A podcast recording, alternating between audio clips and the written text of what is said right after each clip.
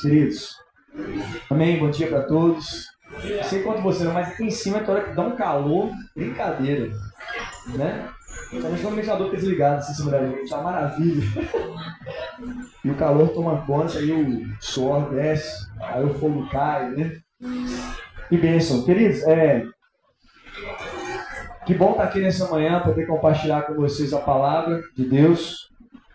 É sempre um privilégio poder comunicar a respeito do reino, comunicar a palavra do Senhor. Eu quero te convidar a você abrir a sua Bíblia em Salmo 51.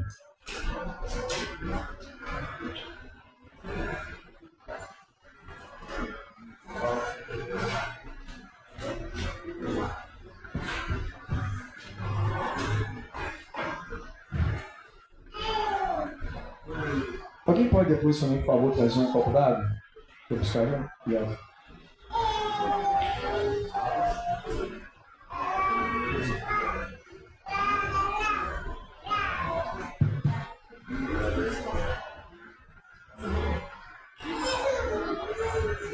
Eu vou falar na versão NVI, tá bom?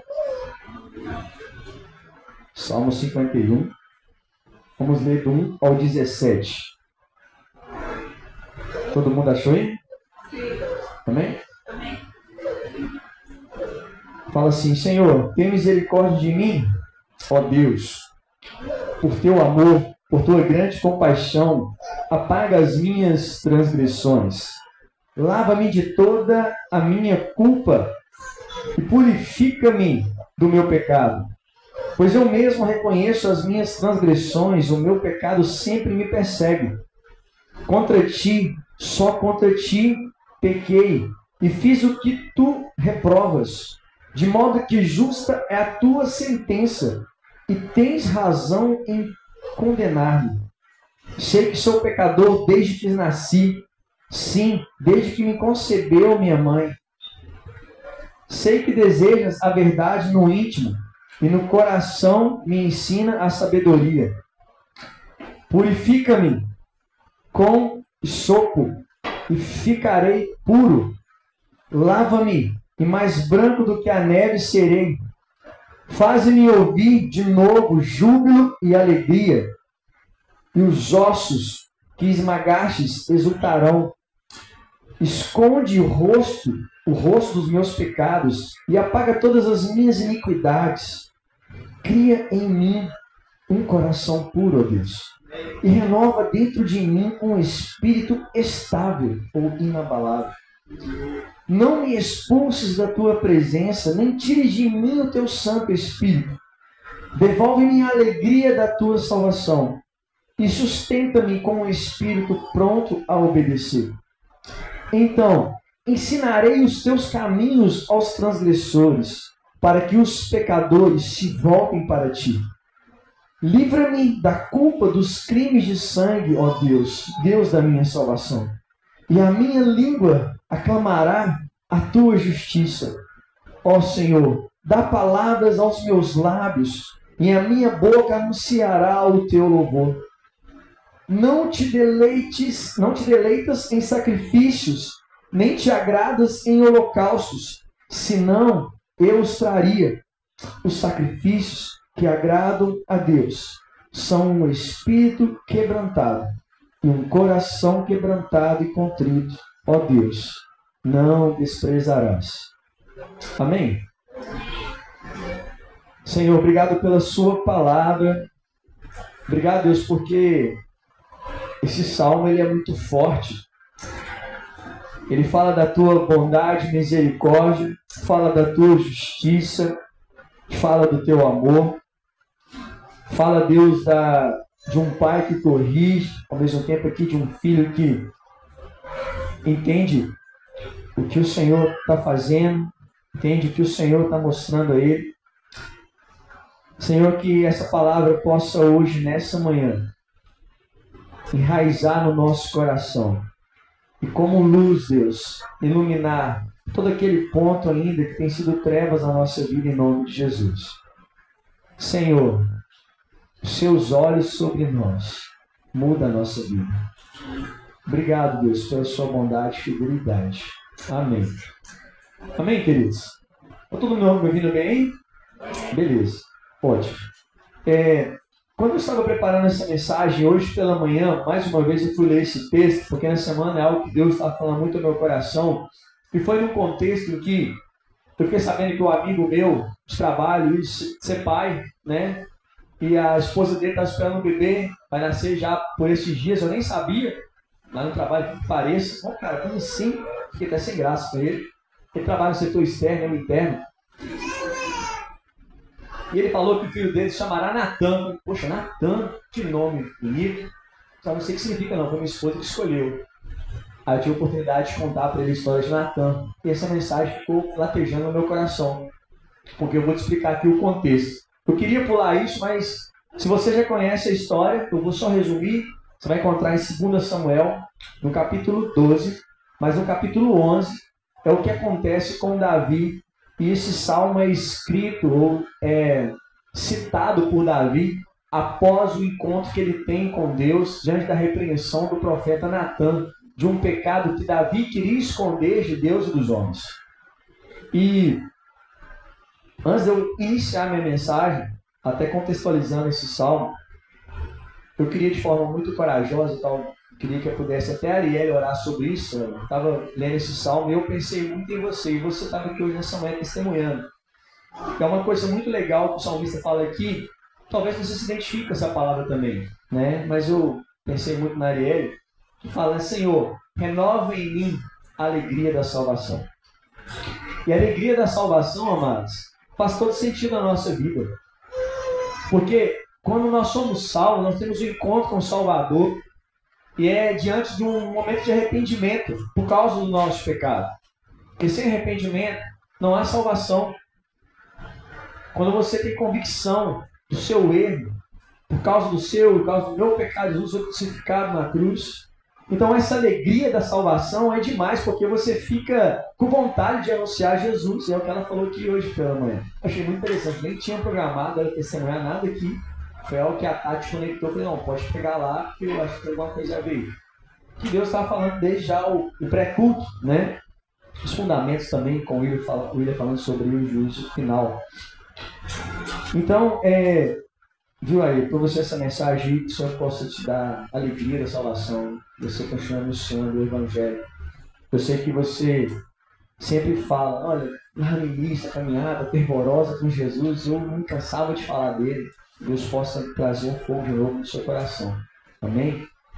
E então, voltando aqui ao contexto dessa história, no versículo, no capítulo 11, 2 Samuel, se você já conhece, tudo bem, se vai ouvir de novo, tem gente que não conhece.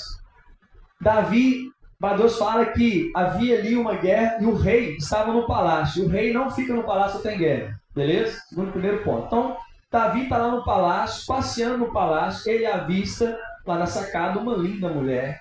Ela estava se banhando, se purificando, que a Bíblia até fala que ela estava já nos pós-dias de menstruação dela. Né? A NVI tem essa tradução lá. Beleza, Davi vê ela, vê que ela é muito bonita, formosa aos olhos dele, pede para poder trazê-la ao palácio. Então Davi dorme com ela. E essa mulher anuncia a Davi que ela estava grávida de um filho. Só que tem um problema, essa mulher é casada com Urias, né? Urias. E Urias era um valente da batalha, era um soldado de Davi. Então Davi fica sabendo disso e faz o quê? Traz Urias de volta para o palácio. Vou dar para ele um prêmio. Urias, você, né? Eu fiquei pensando que Davi, né? Falando, cara, você é demais. Vou te dar um prêmio, vai dormir com a sua esposa, fica na sua casa com a sua família. Você merece tanto isso. Que rei bondoso, né? Então Urias não vai para casa, ele fica ali deitado na porta do palácio, porque ele falou assim: olha, se a arca do Senhor está lá, porque quando eles guerreavam, levavam a arca do Senhor, se a arca do Senhor está lá, se os soldados estão pelejando pelo rei, não é justo que eu vá para minha casa comer, se banhar e deitar com a minha esposa. Então, chega a notícia para Davi que Urias não foi para casa, ficou no palácio. Pronto. Qual que é o próximo plano de Davi? Agora o que eu vou fazer, gente? Ninguém pode saber dessa história, não. Tem que dar um jeito. Davi, então, Chama Urias para o palácio. Ô Urias, vocês não visitar a casa? Vamos comer aqui na mesa. Faz um banquete para Urias. Dá o vinho para Urias. Urias fica mó de boa. Cara, leve. Vai para casa, Urias. A Urias sai do palácio. Chega a notícia para Davi que Urias não foi para casa. Urias ficou deitado na rede lá. Porque os valentes estavam em batalha. Urias não queria desonrar os amigos dele. E chega para Davi, fala assim: Davi, Urias não foi para casa. Pronto. Qual que é o plano C? Urias vai, mandou uma carta o general do exército dele e fala assim: olha, coloca Urias na frente da batalha para que ele avance e que ele morra. Aí recebem a carta do rei. Quem vai desonrar o rei? Ninguém. O comandante do exército faz o que acontece. Então, Urias fica na frente da batalha, ele vai, morre, traz a notícia para a esposa e manda relatar até diferente. Que não era para ter Urias avançado muito, afinal de contas ele estaria totalmente exposto, né? E os flecheiros foram e mataram ele. E Davi, poxa, Urias morreu. A coisa toda, né? Davi tenta esconder isso. Só que Deus fala com Natan, o profeta, que Davi pecou. No capítulo 12, Natan vai encontrar com o rei, vai repreender o rei, mas primeiro ele conta uma historinha. Uma historinha que havia um rico e um pobre.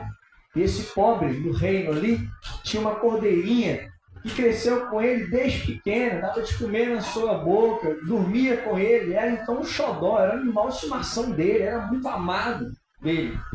E chega um rico que se ia hospedar alguém na casa dele e manda então sacrificar a cordeirinha dele. Aí Natan contando essa história, Davi fala: Me fala quem foi isso, porque ele vai ter que pagar quatro vezes mais pelo que fez e vai ser castigado. Aí Natan fala: Davi, isso é você. Aí Davi fala o quê? Realmente, eu pequei contra Deus. Aí Natan fala tudo o que aconteceu e expõe o pecado de Davi. Natan fala também que ele sofreria pela espada. Natan também fala que o filho que a mulher de Urias estava esperando ia morrer. E Davi, sabendo disso, aí Deus fala com Natan, mas você vai ser poupado. Então Davi, sabendo disso, ele começa a entrar em jejum, não deixa de comer, ele se ajoelha, ele se deita ao chão, ali aos pés da criança, porque a criança começou a adoecer e ela não reagia. E Davi estava ali, dias jejuando, e os conselheiros dele com medo de contar, porque a criança já estava morta, chegou já a criança morreu. E Davi percebe que eles estavam cochichando e fala: O que vocês estão cochichando aí? Criança morreu? Sim, Davi morreu. Então Davi chega, se levanta, toma um banho, pede um banquete e e fica de boa. Aí o conselheiro Davi, estranho, quando o seu filho estava para morrer, você estava lá de luto, todo deitado, agora que ele morreu, se prepara um banquete. Então, assim, é porque eu sei o Deus misericordioso que eu sirvo, porque eu creio que ele poderia poupar o meu filho. Mas a história é muito linda.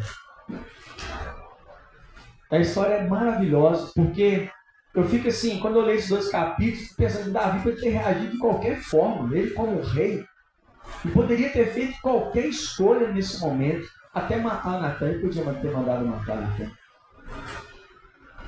E Davi prontamente se arrepende e fala: pequei contra o Senhor.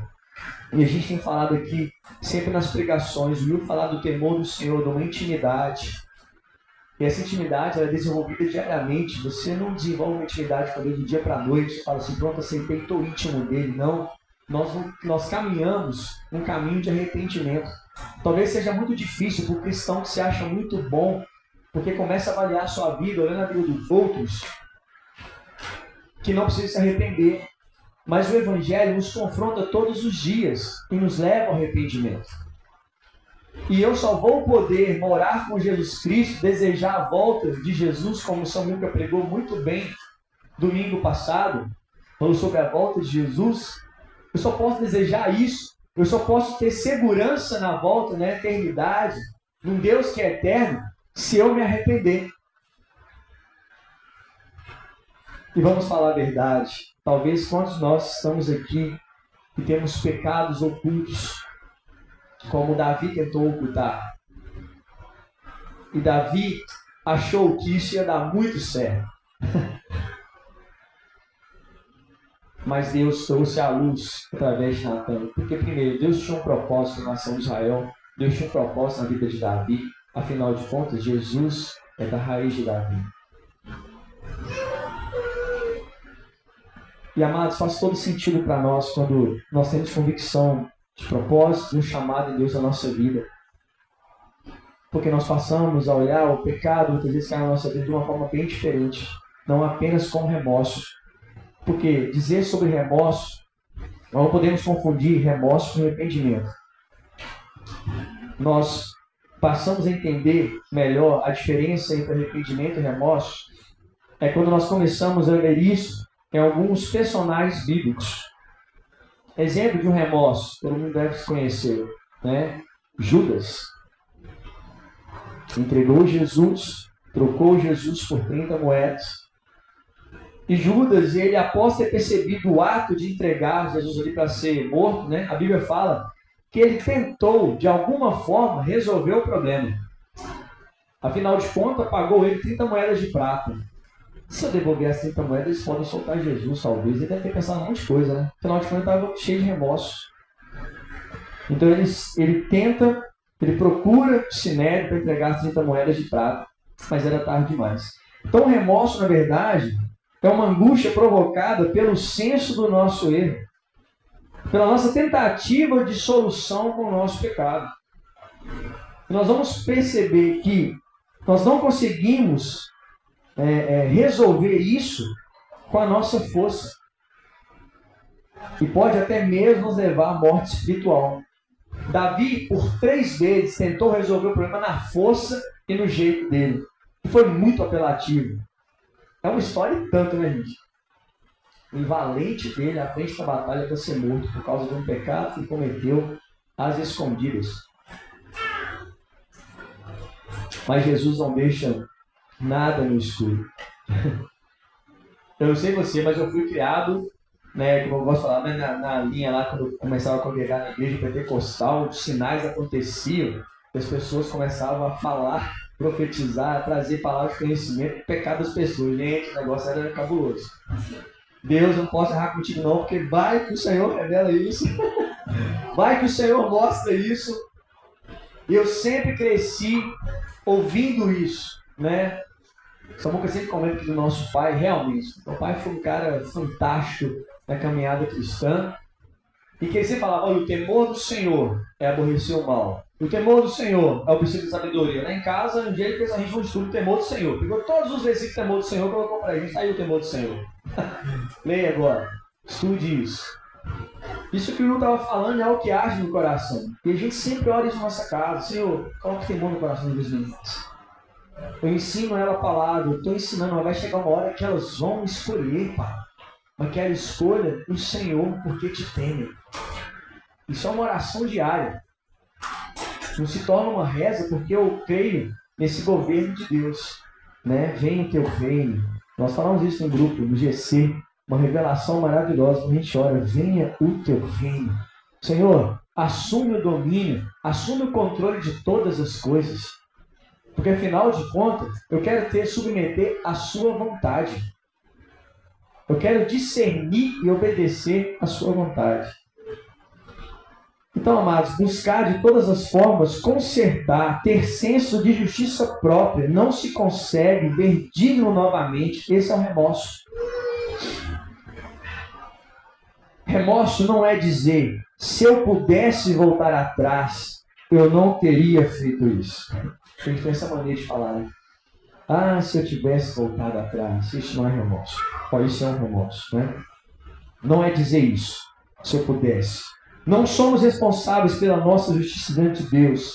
É Cristo que é responsável pela nossa justiça. É Ele que nos cobre com esse manto de justiça. E o que é arrependimento? É sentir a tristeza de Deus é sente quando erramos o alvo, mas ainda assim é perceber que em Cristo há perdão.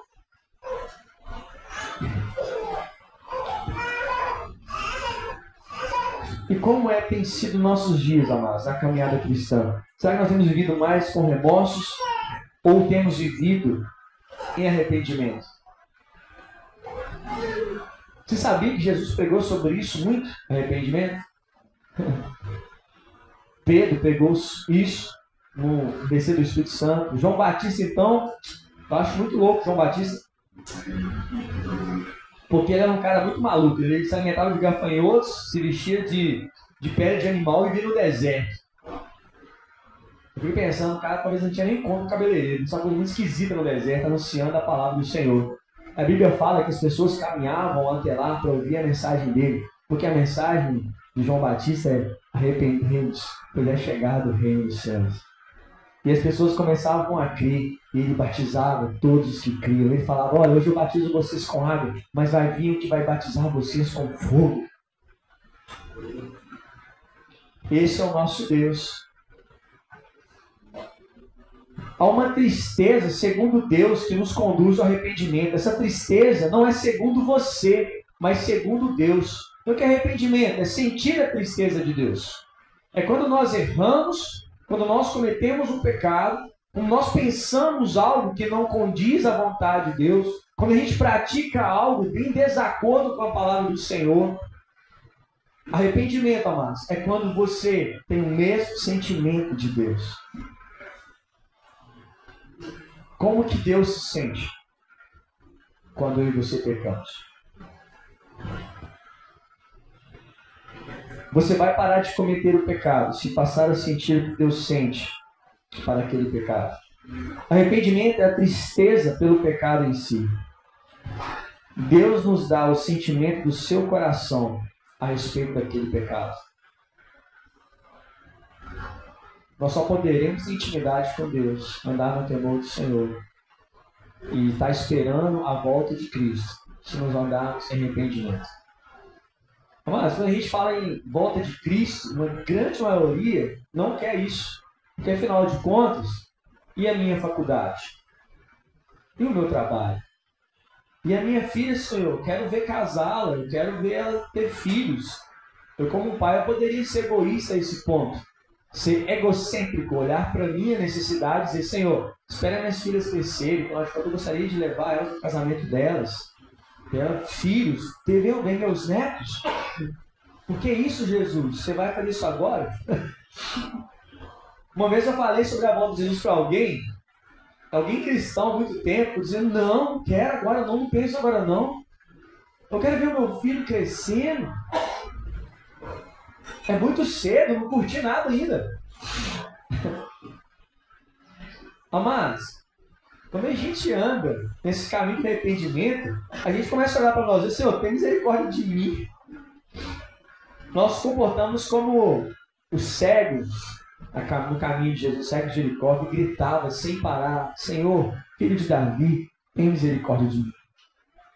E as pessoas tentaram calar ele, Senhor, filho de Davi, tem misericórdia de mim. Quanto mais tentavam calar aquele cego, ele gritava, Senhor, filho de Davi, tem misericórdia de mim. Ele queria ter um encontro com o Salvador. Ele queria que os pecados dele fossem perdoados, porque afinal de contas ele estava ouvindo a respeito de Jesus, ele não via ainda o Senhor, mas ele estava ouvindo que Jesus passaria por aquele caminho. O que nos conduz ao arrependimento é o conhecimento da bondade de Deus. Porque há perdão e misericórdia para nós. Nós cantamos, és fiel todo o tempo eu cantarei da bondade de Deus. Então, mas eu creio que Deus ele nos apresenta neste salmo algumas características do arrependimento de alguém que está sendo ferido por Deus. Eu gostaria de citar alguns pontos que eu vejo. Eu não ia contar a história de Davi, mas eu quis contar para a gente poder é, até mesmo se contextualizar melhor. Né? E talvez você nem conhecesse essa história. Depois você lá, lê lá e confirma. Se você tiver revelações, revelações a mais sobre isso, compartilha comigo que eu vou ficar muito feliz, porque eu sou fascinado com essa história de Davi, porque eu fiquei pensando, no Senhor, tem hora que eu me coloco no lugar das pessoas, de algumas escolhas. É igual quando o Will comentou um dia aqui na frente, assim, que ele teve uma oportunidade de liderar mil pessoas, né, Will? Ser pastor de mil. E abrir mão dos 70 Amados, eu olhei para o lado, vi Raquel chorando, falei, Deus, que testemunha é isso? Eu fiquei me perguntando, o que, que eu responderia? Será que eu falaria mil ou setenta? Fiquei me perguntando sobre isso, ouvi a direção de Deus, porque tem hora que a gente vai receber umas portas abertas, umas oportunidades que não está alinhada à vontade de Deus, e a gente vai se perder nesse caminho facilmente. Aí eu vim cá, abracei, dei um beijo. Muito obrigado, porque eu sou esse setembro que estou contigo, cara, agora. Fidelidade, coração que Deus colocou em sua vida, isso é maravilhoso. Então, amados, aqui algumas características. Primeiro, a pessoa entende que todo pecado, pela primeira instância, é um pecado contra a pessoa de Deus. Davi, ele tenta esconder o pecado.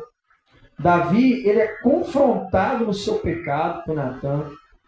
E Davi foi conduzido ao arrependimento.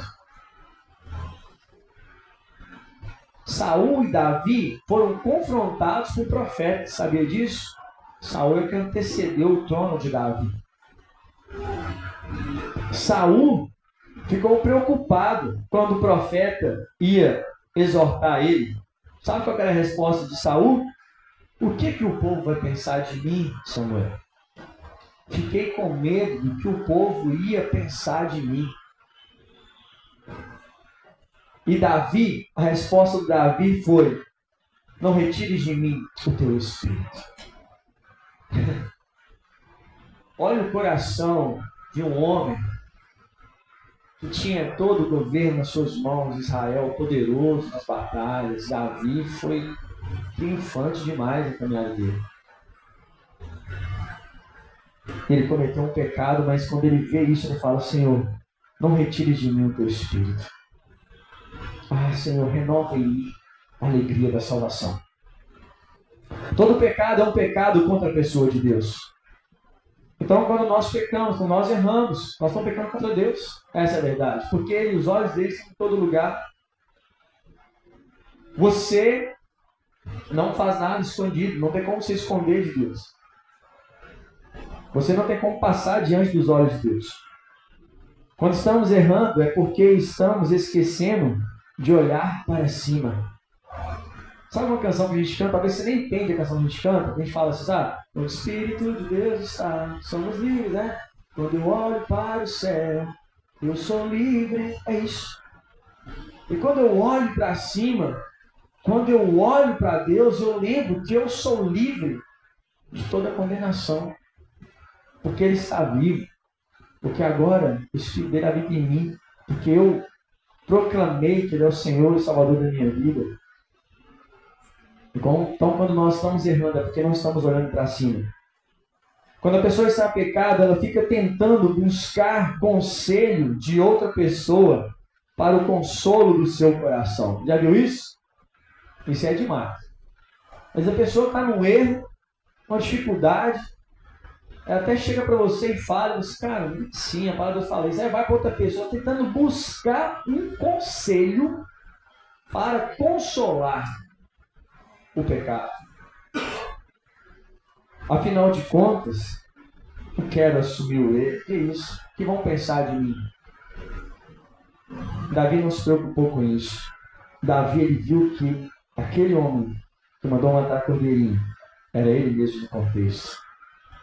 Isso é fantástico. Deus foi gracioso demais com Davi. Pecado é uma afronta contra Deus. Aí a pessoa tenta encontrar alívio no outro. O verdadeiro arrependimento é pequei contra Deus. O verdadeiro arrependimento é o que Deus está pensando de mim nesse momento. Mas quando a palavra do Evangelho chega até nós, quando a mensagem do arrependimento chega até nós, é uma coisa muito louca. Porque começa a arder no coração você fica já indignado com aquilo. Está queimando. É algo que Deus está falando. E o Espírito está ali. Olha, o coração de Deus está amassado. Deus está triste com isso. O verdadeiro arrependimento é o que Deus está pensando de mim. Segundo ponto. Mesmo sabendo que é o nosso pecado, é contra Deus, somente por Ele temos o perdão. Mesmo sabendo que o nosso pecado é contra Deus, somente por eles temos o perdão. Não existe ninguém que não possa nos purificar e nos perdoar, senão Deus. Não existe. Somente Ele. A confissão que a Bíblia fala de você confessar os pecados aos outros não é para você ter o perdão de Deus, é para você ter a cura do pecado. Porque a confissão do pecado a Deus, você tem o perdão. Mas Tiago nos orienta porque tem hora que você não vai conseguir sozinho, de verdade. Tem hora que você não vai conseguir sozinho. Momentos da minha caminhada cristã, mesmo não tendo experimentado nada no mundão, não sei nem onde fica Boate Belo Horizonte, nunca fui, não sei onde fica nenhum local desse tipo. Mas ficava no meu coração, lá na juventude, falar, poxa, eu não sei, não poderia ir em tal lugar, poderia fazer isso, sabe, aquele, aquela coisa que vai ali tentando. Aí eu já estava assim, já atormentado com isso. Quando a gente vai para segundo grau, né, 16, 17, 18 anos, porque eu fiz 4 anos de, de, do curso de segundo grau, que era técnico, Cara, aí com 19, 18, 19 anos, então é doido, pessoal com carteira, quer sair, quer divertir, meus amigos crentes também querendo fazendo isso. Aí ficava aquilo no meu coração, assim, sabe? Eu posso, não posso, mas ao mesmo tempo um pouquinho de medo. Mas quando eu consegui vencer isso, foi quando eu cheguei uma dessa igreja e falei com um amigo meu, que era um líder na minha vida, eu falei, cara, me ajuda, porque eu não tô, eu tô desejando estar tá, tá fora do que está dentro. Aí orou por mim, sabe? Foi me acompanhando e foi falando comigo, me ensinando que é muito melhor estar na presença de Deus. Gente, ontem eu fui no jogo do Galo, né? O Galo ganhou ontem, que beleza. Frio acabou. Olha, eu posso fazer uma analogia. Tá no jogo do Galo, o William me convidou. Fui convidado do Will. Nossa, parceiro São Testano, né, Will? Aí, a gente estava lá no jogo, gente, de verdade, eu fico assistindo o comportamento das pessoas. Eu gosto de ir no estádio para ver o futebol, mas o comportamento do ser humano para mim é algo assim que eu fico até abismado. E todo mundo se deleitando com a casa do Atlético. Casa é nossa! Casa é nossa, que casa maravilhosa! Agora o galo que bica, aquela coisa toda, eu ali. E eu pensando, não há nada melhor que a casa de Deus, gente. Eu pensando aqui, gente, que idolatria, que, que, que mundo é esse? Que vazio de Deus. Aí eu lembrando a mensagem que eu ia pregar, falei, Davi desejava estar no templo do Senhor. Uma coisa e peça buscarei que eu possa habitar todos os dias na casa do Senhor. Porque a presença de Deus estava na casa. Isso aqui é só um espaço, beleza?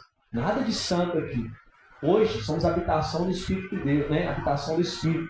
Mas nós desejamos estar juntos, reunidos, para uma casa de Deus, né? Várias casinhas reunidas, um condomínio do Espírito Santo, né? Mais ou menos assim. Uma, um movimento de Deus. Eu vendo lá as pessoas gritando: a casa é nossa. Ah, nossa casa. Eu falei: oh Deus, está precisando muito do Senhor. Sem contar do nada, né? Os xingamentos que não dá no juiz, do nada um cara vira começa a xingar o juiz, não está nem ouvindo. Estou falando, Senhor, que momento é esse do homem? Eu me sinto um peixe fora d'água, de verdade. Gosto de ver o esquema tático, ver o futebol, que a câmera filma só assim, né? De cima você vê mais, distribuição de jogadores, eu gosto disso. Mas o, o clima é muito complicado. Tem gente até pula assim tudo, mas não é? Meu coração não dá aquela vibração carro. Vai passar. Um dia falaram, me querido, você pegaria a camisa do Cruzeiro? Prego, não pode trazer que eu vi, se eu prego, tem problema com isso. Eu não tenho problema com isso, de verdade. Isso não é um problema para mim. Qualquer um pode, pode ter gravado. Flamengo, Corinthians, não tem isso não. Sabe por quê? Eu era muito viciado em futebol. Isso foi uma das coisas que mais começou a me atrapalhar na minha caminhada cristã também. Afinal de contas, eu ficava lá assistindo e fazer algumas coisas. Mas Deus começou a me confrontar sobre isso também. Então, uma vez que eu sou liberto disso, para que, que eu vou ficar querendo me deliciar novamente? Não tem dificuldade com isso, de verdade, mano. Gosto demais do time, mas é só para poder fazer uma zoeira. né? O pessoal até fala no trabalho, se eu desonrar atleticano, depois o cara ganhou o brasileiro, isso é lógico. Vou ficar torcendo de passar não tá perdendo? Acho que não. é, mas aí sabe também lá no ambiente que eu sou um cara assim, que eu quase nem ligo futebol, eu gosto de conversar, mas de boa. Só para fechar parênteses, tá bom? Vamos lá. Nós desejamos é a casa de Deus, verdade é essa. Só deu uma, um cenário aqui, você entender, mas a gente se perde na caminhada com o Senhor. Isso pode ser um ponto que a gente vai estar tá desagradando a Deus, né? Então, é, a confissão do pecado é para que haja cura.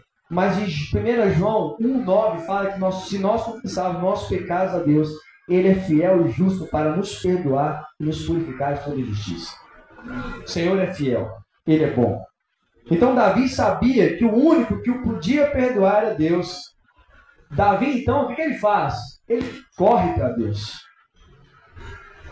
Pronto, Natan chegou, estava escondido, agora acabou, todo mundo vai saber. Quer saber de uma coisa? Vou, vou, vou dar um jeito nisso. Eu vou correr para Deus. Porque eu pequei contra Deus. Então a santidade de Deus, ela é justa para não deixar os nossos pecados impunes. Mas é grande e graciosa ao ponto de nos purificar dos pecados. Amém? Deixa eu falar de novo. A santidade de Deus ela é justa para não deixar os nossos pecados impunes. Davi não ficou impune. Mas a santidade de Deus é grande e graciosa ao ponto de nos purificar do pecado. Eu falei sobre santidade, dessa apropriação de Deus. Deus se apropria de nós quando nós enxergamos a santidade dele. Amém? Terceiro ponto. Estão comigo aí? Glória a Deus. Alguém verdadeiramente arrependido, ele muda as práticas dos seus caminhos. Talvez já tenha até adiantado alguns pontos aqui sobre isso, né? Amados, a vida muda. Nunca mais volta a andar pelo caminho, como eu falei para você, futebol. A vida muda. Há uma transformação genuína de coração. A vida cristã, ela é constante arrependimento. Qual é o título de sua mensagem, Cris? Constante arrependimento. Pronto, tá aí. A vida cristã é uma vida constante arrependimento. Deus sonda o nosso coração, Deus sabe o que há no mais oculto do nosso coração. Deus sabe todas as nossas limitações e fraquezas. Deus conhece nosso lado mais podre do homem. Talvez ainda oculto. Você talvez nem consegue ver que isso é pecado, mas quando Deus começa a vir sobre a sua vida e fala, poxa, isso na minha vida tem desagradado a Deus, eu agora preciso me arrepender disso. Pensamentos que às vezes descem para o coração, tornam uma prática. A vida cristã, ela, não, ela não, nos, nos, nos é, leva a esse caminho de arrependimento constante. Né?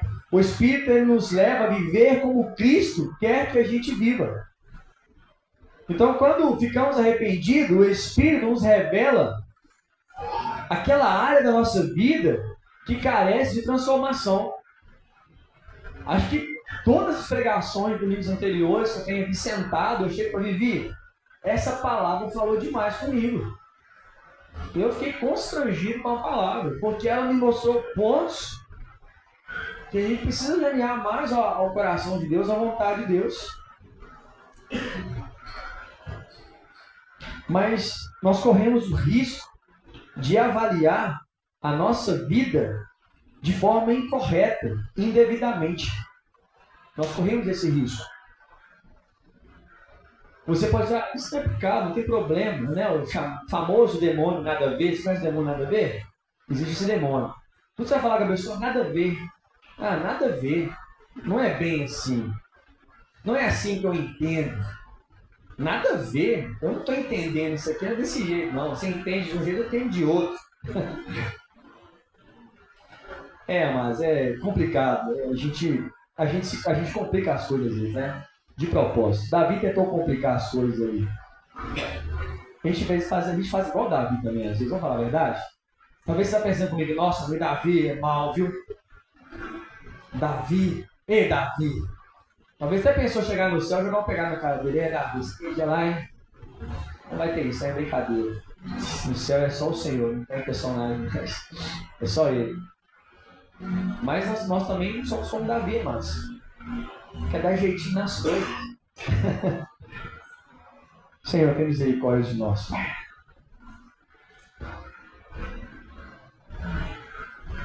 Corremos o risco de avaliar as nossas vidas pelas vidas de outras pessoas. Alguém pode chegar para você e falar assim, irmão, você está fazendo errado. Não, que isso? Olha para mim não, só para fulano lá. Fulano faz pior que eu. Diante de Deus, eu preciso mais, mais de Deus que de mim. Ó, né? Meu arrependimento, eu preciso primeiro. Vai lá. Não falar comigo não. Às vezes você pode estar numa situação que você está desagradando a Deus e você começa a pensar, é, fulano... Por exemplo, é, eu estou devendo 100 reais, e fulano está devendo mil. É, 100 não é nada para Deus, não, né? Tu não é dono do ouro, da prata. Mas mil é muito. É pecado. O coração do homem é enganoso. Jeremias 17, 9 fala o coração do homem é enganoso em alguns dos seus caminhos. Não é assim? Confere lá. O coração do homem é enganoso todos os seus caminhos. Todos. Maiúsculo, caps ativado. Todos os seus caminhos. O seu coração, amado, é habilidoso a te enganar. Por isso que Deus nos deu a igreja. Por isso que Deus me deu amigos do meu lado. O Will, o Ronaldo, o Samuca, a minha esposa, também tem a minha esposa, não só comigo, mas a minha irmã em Cristo, é que pode também né, fala sobre a minha vida, vice-versa. É o Diogo também, às vezes a gente tem um momento, né, conversa, o Cris, é isso. E vários outros tiveram oportunidade e eu não me coloco nesse palcozinho aqui, é só estética, mas eu estou no mesmo nível que você. Eu posso errar também. E que eu seja como Davi, prontamente se arrepender. É o que eu falei até na plataforma de baixo. Estão procurando pastores perfeitos, você pode sair fora. Não vai encontrar, não. Não é aqui o lugar. O Mac, top, não tem isso. Porque o coração do homem, ele é enganoso. Nós temos habilidade nessas coisas. Nosso coração é habilidoso a nos enganar. Eu falei, por isso existe igreja. por isso existe igreja. Que te encoraje. Vou usar a palavra, que é a palavra encorajar, é bonita, né? O bom Mike pregou. Te encoraja a agradar a Deus. Que te encoraja a largar o pecado. A igreja caminha com você que te encoraja a ser mais vibrante com Jesus. A igreja que te encoraja a renovar o gozo da salvação. A igreja que te encoraja a orar mais. A igreja que te encoraja a ler a palavra de Deus mais. Isso é igreja. Isso é a beleza que há. Por isso que Deus colocou a igreja. Porque se nós formos agir como o nosso coração, nós vamos cometer muitos erros. Seremos como Davi, que agiu segundo o seu coração, até muito apaixonado. Viu uma mulher linda aos seus olhos. Traga-me, afinal de contas eu sou rei eu posso. Mas Deus falou, Davi, isso é pecado. E você pecou e pecou muito. Davi se enganou. Provérbios 4, 23 fala: Tudo que guardares, guardes o teu coração, porque ele é a fonte de vida. Esse versículo eu não esqueço, até restava escola dominical. Decorava os versículos, a lista de presença era quem pula, esse restava um versículo. Todo domingo era assim. Maravilhoso. Te aprende a decorar vários versículos. Vinha com versículo. Aí quando a gente decorava o versículo, e falava, não matarás, não furtarás. Aí você ficava passando, você decorou o versículo. Semana então você recita o versículo, né? Jesus chorou. Você escreveu versículo. De contas, paguei, né? Mas eu gostava de decorar. Às vezes, às vezes eu não decorava. Eu dei cara de foco falava, não matarás. É... Então Davi ele possuía sentimentos desejosos, pensamentos que correspondiam ao próprio desejo do coração de Deus também. Davi, quando ele, quando ele pecou ali, e ele foi exortado, Davi fala, pequei contra Deus. Eu não quero dizer para você que Davi nessa hora pensou em Deus. Eu pequei contra Deus. Ele começou a, sabe, ele, depois você lê novamente o Salmo 51 na sua casa, lê novamente, a gente passou rapidinho, né, para poder às vezes usa a pregação, mas é um salmo maravilhoso, de um arrependimento genuíno. Aí eu quero perguntar para você: Deus pode olhar para você hoje e ver esse coração? Que coração? Um coração que possui os mesmos sentimentos, desejos, pensamentos que correspondem ao próprio desejo do coração dele? Sabe que você que está aqui nessa manhã, você pode. Ou como você responde diante disso, né? Deus pode olhar para você e ver esse coração? Sentimentos, propósitos, desejos, pensamentos alinhados com Deus. Abra para mim, por favor, Salmo 139, versículo 23 e 24, caminhando para finalizar aqui já.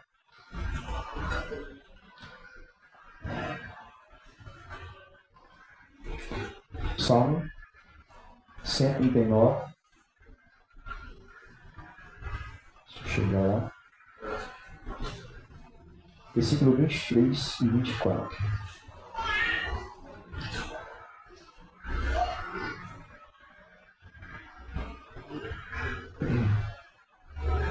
Sonda-me, ó Deus, e conhece o meu coração. Prova-me e conhece as minhas inquietações. Vê se há em mim conduta, algo que te ofende, e dirige-me pelo caminho eterno. Deus, eu não consigo me avaliar sozinho. Davi não se avalia à luz dos seus olhos. Davi se avalia aos olhos de Deus. É sensação de saber que os olhos de Deus estão sobre nós. Saber que os olhos de Deus estão sobre nós é a certeza da sua benevolência, da sua bondade. Salmo 116 fala dessa benevolência de Deus. Os olhos dele estão sobre nós a bondade, misericórdia. Todas as vezes que Deus olha para nós, Ele revela quem nós somos.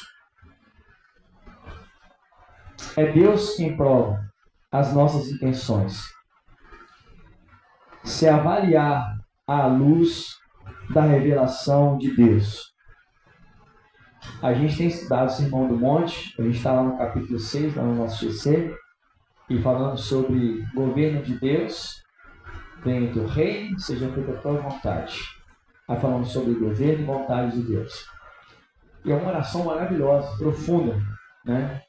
E agora tem mais uma oração que você quer orar, talvez. Sei se você já orou assim. Deus, vê se há em mim alguma conduta que tem te ofendido. Deus, vê se há em mim algum caminho orar, logo depois, além de perguntar isso, fala, Senhor, guia-me pelos caminhos retos. Guia-me pelo caminho da verdade. Se Ele não nos conduzir pela Sua graça, nós não conseguiremos andar por esse caminho. Fala para o teu irmão assim, ó, é graça. É graça, irmãos. Se não for pela graça do Senhor, nós não vamos conseguir andar nesse caminho. Todos nós precisamos passar por esse processo de arrependimento, de transformação. Todos nós. E as mensagens têm sido pregadas aqui nos cultos. Quando o Will trouxe o temor do Senhor, Joãozinho falou sobre esse caminho que é estreito, mas a graça que nos abraça. Eu falei sobre santidade, Senhor, que falou sobre a volta de Cristo. A gente só consegue experimentar tudo isso em Deus se nós andarmos nesse caminho de arrependimento constante.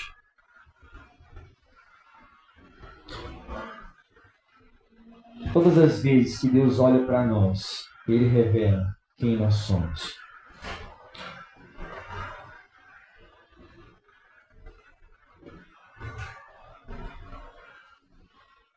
Eu queria, nessa manhã, né, aproveitar a mensagem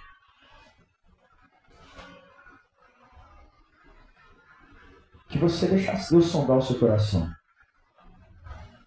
Eu poderia apenas pregar aqui, você embora para casa, de boa, cada um vai para sua casa, estou remoendo a mensagem, mas eu creio que talvez Deus quer que você se posicione diante dele, não diante de verdade, tá? Diante do Senhor. A gente faz isso é com fé no coração. Às vezes eu estava falando aqui, tem áreas da sua vida que você tem visto que não tem agradado a Deus. Às vezes o Espírito Santo te mostrou alguns pontos, alguns comportamentos ou pensamentos ou seus desejos não têm estado alinhados com o Senhor. O Senhor te falou nesse, né, nesse momento que a palavra desempregado e que talvez hoje você pode fazer uma oração diferente. Senhor, vê se há em mim alguma conduta que te ofende. Pudesse fechar os seus olhos e Deixasse Deus ministrar o seu coração. Eu creio que o Espírito de Deus está aqui, desde o início desse culto, como foi aberto.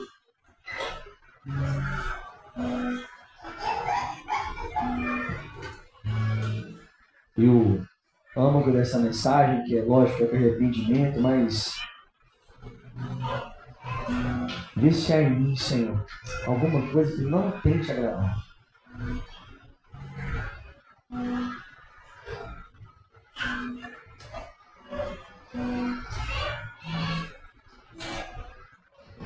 E eu quero deixar você orar isso ao Senhor.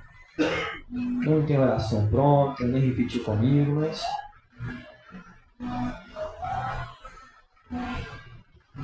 Eu queria que você orasse Senhor agora. Você e ele.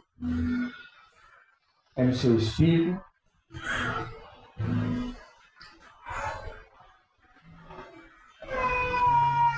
Thank